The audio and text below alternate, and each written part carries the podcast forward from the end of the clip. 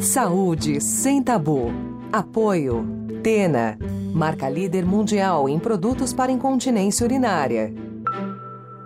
Olá, eu sou Mariana Varela, editora-chefe do portal Drauzio Varela, e está começando agora mais um episódio do podcast Saúde Sem Tabu, que conta com o apoio da Tena, marca líder mundial em produtos para incontinência urinária. Para quem nos acompanha pela primeira vez, seja muito bem-vindo e saiba que aqui é um espaço para discutir temas de saúde que são cercados de preconceitos e por isso costumam ser pouco ou mal abordados pela mídia e até pelos próprios médicos. Sejam muito bem-vindos. A falta de desejo sexual é assunto recorrente entre as mulheres. Menopausa, alterações hormonais, filhos, estresse do dia a dia costumam ser alguns dos principais motivos para a ausência de libido. Mas o que pouco se discute é a forma como alguns medicamentos, como os antidepressivos e alguns ansiolíticos, alteram o desejo sexual da mulher. Enquanto o humor e o sentimento de angústia melhoram, a vontade de transar pode ir por água abaixo. Ter um orgasmo, então, fica super complicado. Querendo ou não, essa condição é bastante comum entre pacientes que utilizam esses medicamentos, mas nem por isso deve ser encarada como algo normal. Para o programa de hoje, eu convidei a psiquiatra Gabriela Galvão, que vai explicar melhor para a gente essa relação e como é possível conciliar o uso de medicações psiquiátricas com a libido. Bom dia, doutora Gabriela, muito obrigada pela presença. Eu que agradeço, muito bom dia a todos. Para a gente começar, doutora, eu gostaria de saber todo medicamento antidepressivo ou que trate transtorno de ansiedade afeta a libido? E por que isso é tão comum? Nem todo medicamento afeta a libido, mas de fato, essa é uma queixa bem comum nos consultórios, nas consultas psiquiátricas. Acontece que é, existe uma subjetividade muito grande. Então, por mais que uma determinada medicação possa ter afetado a libido de um paciente X, o paciente Y não necessariamente vai ter essa queixa. Então, é, é, é um tema que a gente acaba tendo que ver a, cada caso, conforme cada paciente traz, a gente vai tentando adaptar essa queixa e todas as outras que ele tem. E esses efeitos colaterais, eles costumam ser reversíveis? São reversíveis. É, o que eu costumo falar é isso. O importante é que o paciente siga o tratamento, não suma do consultório, justamente para falar como ele está se sentindo, o que melhorou, o que não melhorou, o que chegou a piorar. Então, é super importante ter esse tipo de comunicação, porque seja o que for que o paciente sentir de efeito colateral, a gente consegue sim manejar. Então, tem como melhorar tanto essa questão da perda de libido, quanto qualquer outro efeito que tiver. A gente dá um jeito. Agora, muitas mulheres relatam que elas até conseguem ter relação sexual, né, com certa frequência, que tem desejo, mas para ter um orgasmo já é mais difícil. Isso acontece mesmo? Assim, a mulher mantém o desejo, mas essa demora para atingir o orgasmo é frequente?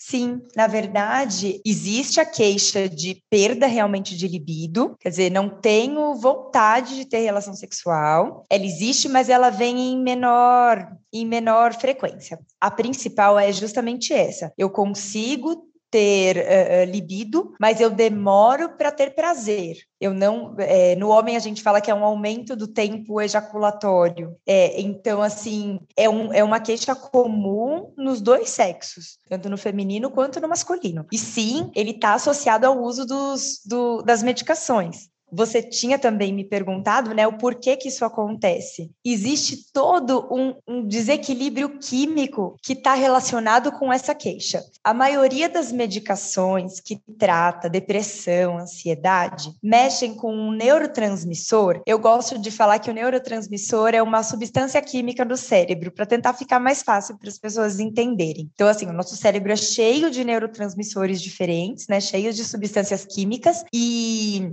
a medicação ela vai trabalhar com uma determinada substância química. E conforme a gente vai reequilibrando isso no cérebro, a gente desencadeia outras reações químicas. Então, às vezes, o fato de eu aumentar a concentração do neurotransmissor chamado serotonina, eu diminuo um pouco a produção da dopamina. E aí, isso está relacionado com essa dificuldade de se chegar ao orgasmo, de, de, de ter prazer na relação sexual e mesmo com a perda de libido. é todo um, aspecto químico. E até por isso que a gente consegue reequilibrar, a gente consegue melhorar.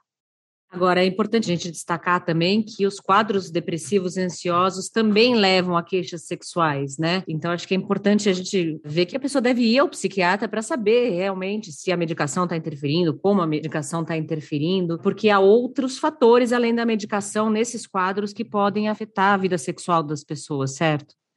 Certo, Mari, exatamente isso. A gente tem aqui vários cenários. Na verdade, a, a, depressão, por exemplo, e, ou a ansiedade são doenças que, dependendo da gravidade, estão tão sérias que a pessoa nem consegue perceber que ela já está sem libido, sabe? Ou porque está muito deprimida, ou porque a ansiedade está tão grande, a cabeça está a mil por hora que a gente acaba não conseguindo dar atenção para esse setor específico da vida. Então, muitas vezes a perda de libido já veio antes do, do início do tratamento, e aí, com o tratamento, como a gente consegue dar uma melhorada nesses sintomas, a pessoa consegue justamente dar atenção e perceber que não está tendo tanto apetite sexual e etc. E aí é muito interessante, porque quando o paciente traz essa queixa, muitas vezes a nossa orientação é: olha, vamos esperar mais um mês, toma medicação, vamos esperar mais um mês, e se não houver essa melhora, a gente vai é, fazer um reajuste medicamentoso. Justamente porque tem muita gente que volta e fala: ai, não, melhorou, voltou tudo ao normal, reequilibrou. E aí a gente interpreta que realmente essa pessoa já estava com, com uma perda importante da libido antes mesmo de iniciar o tratamento. Então, existe esse cenário, como existe sim a, a, aquela pessoa que fala: nossa, não, piorou muito a minha libido. E aí, quando ela traz essa queixa, a gente ou associa alguma outra medicação, ou a gente procura uh, medicações que não afetam a libido. Isso também já existe, sabe? Existem medicações que a gente sabe que não vão prejudicar tanto. Então, é algo que a gente considera, porque né, a vida já está tão difícil, a gente tem mais é que namorar mesmo. Então, é uma preocupação dos psiquiatras. A gente não quer que essa área da vida fique prejudicada, sabe? Muita gente às vezes tem medo de procurar o psiquiatra porque fala, ah, eu não quero ficar viciado, eu não quero ficar uhum. dopado, e a terceira, eu não quero ficar sem libido. E eu falo, eu também não quero, não quero nada disso para você, pelo contrário.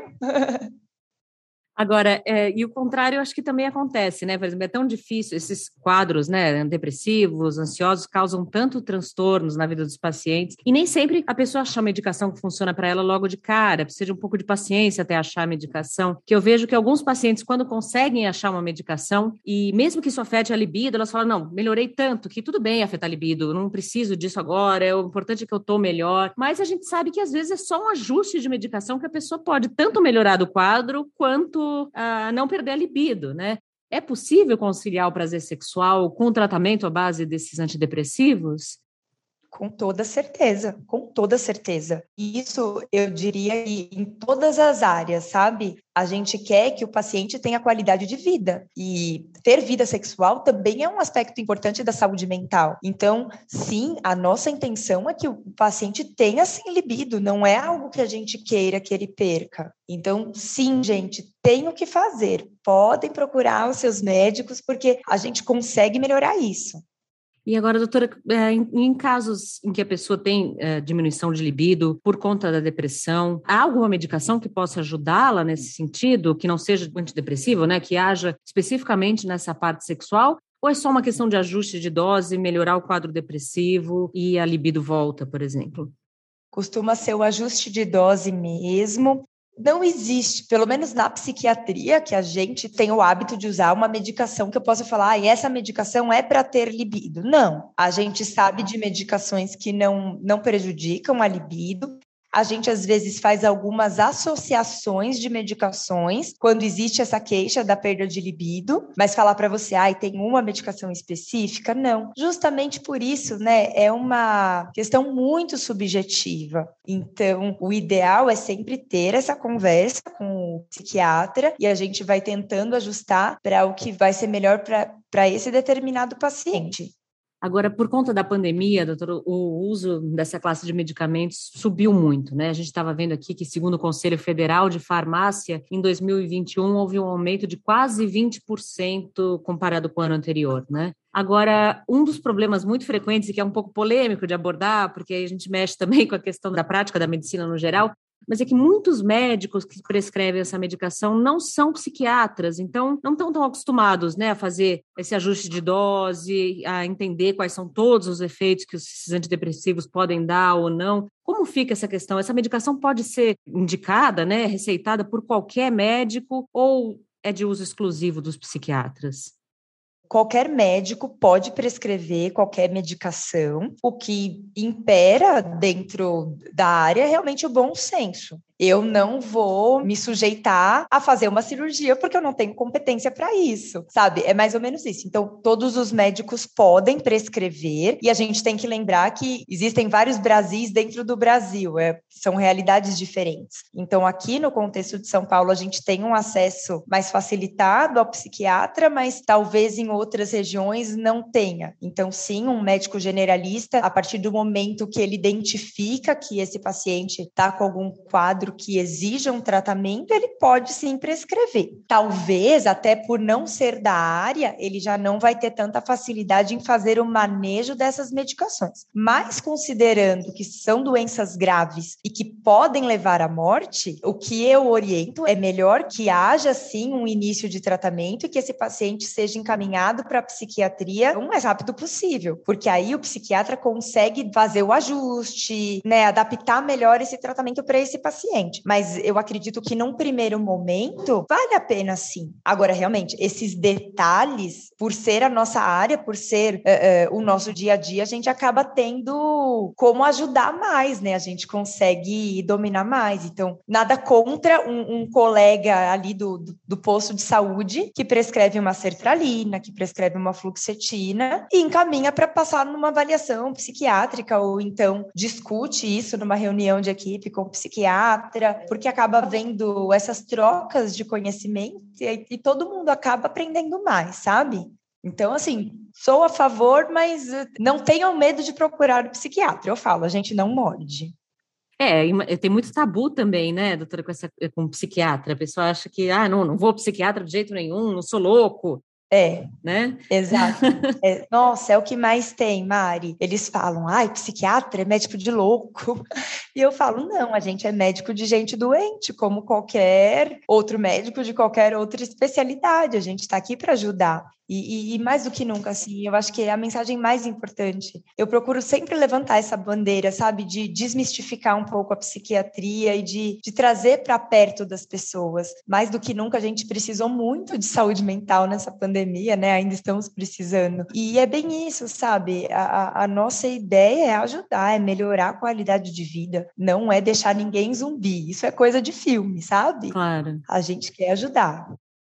E outra questão, doutora, é que não está tão relacionada à questão sexual, mas acho importante a gente aproveitar para falar. O Brasil é um dos países que mais consome medicações para dormir, né? As pessoas tomam remédio para dormir e muitas vezes sem aconselhamento médico, sem indicação médica. A gente sabe que na prática não é tão difícil assim conseguir acesso a essas medicações. Queria que você falasse um pouquinho do risco de consumir esses medicamentos psiquiátricos sem indicação médica quando a gente fala exatamente do remédio de dormir, é um assunto bem complicado. Como eu acabei de falar, né, para você que eu até sou a favor de algum outro colega de qualquer outra especialidade prescrever uma medicação, mas em se tratando de remédio para dormir, eu fico um pouco mais com o pé atrás, porque justamente as medicações que induzem ao sono, elas têm um potencial de dependência muito grande. Em outras palavras, elas podem viciar. E além disso, a longo prazo, elas estão relacionadas com quadros demenciais. Em outras palavras,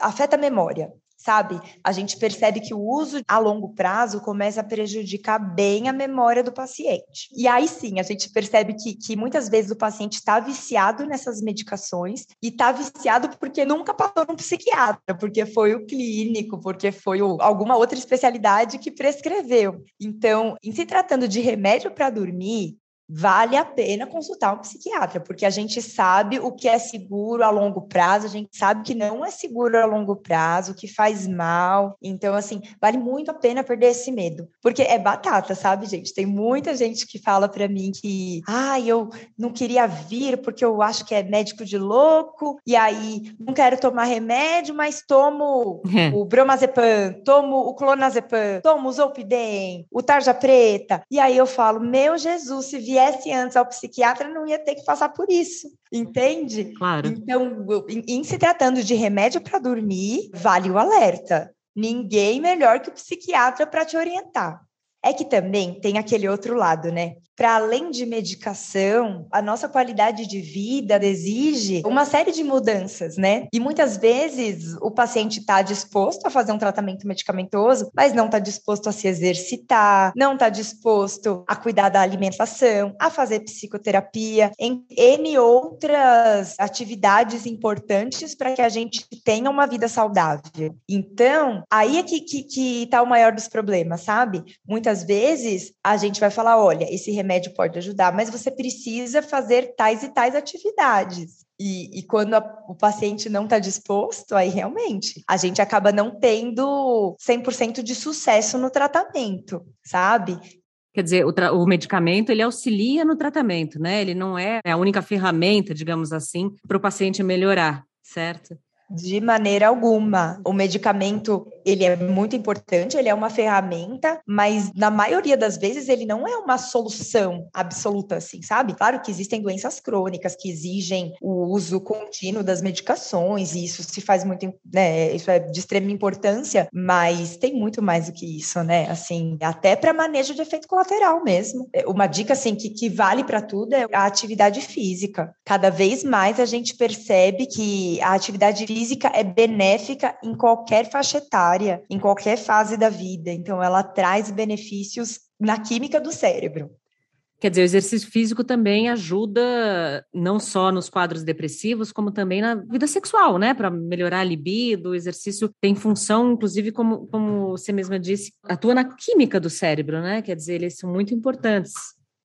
Exatamente. Está mais do que comprovado que a atividade física estimula até alguns hormônios, estimula neurotransmissores, então assim, atua muito na química do cérebro, na química do corpo, e é bem isso, né? A partir do momento que a perda de libido também é um desequilíbrio químico, tudo que a gente puder fazer para reequilibrar essa química do cérebro quanto antes vai ser benéfico na nossa vida sexual, na, no nosso dia a dia, de maneira geral, tá? Então, sim, em termos de atividade física, hoje a gente sabe que é benefício assim para tudo. Previne até Alzheimer, sabe? Então, é sempre bom mexer o corpo. Agora, para finalizar, doutora Gabriela, eu queria que você deixasse suas recomendações para, principalmente mulher, né? Porque mulher tem mais dificuldade de abordar essas questões relacionadas ao sexo e à vida sexual como um todo, principalmente perda de libido, que muitas vezes é algo mais subjetivo, nem sempre fácil de identificar. Às vezes a gente acha que o problema está no relacionamento e às vezes é um problema físico mesmo, né? E, então, eu queria que você deixasse suas recomendações para a mulher que está fazendo uso de medicações de antidepressivos e acha que, pelo menos, suspeita que teve diminuição da libido.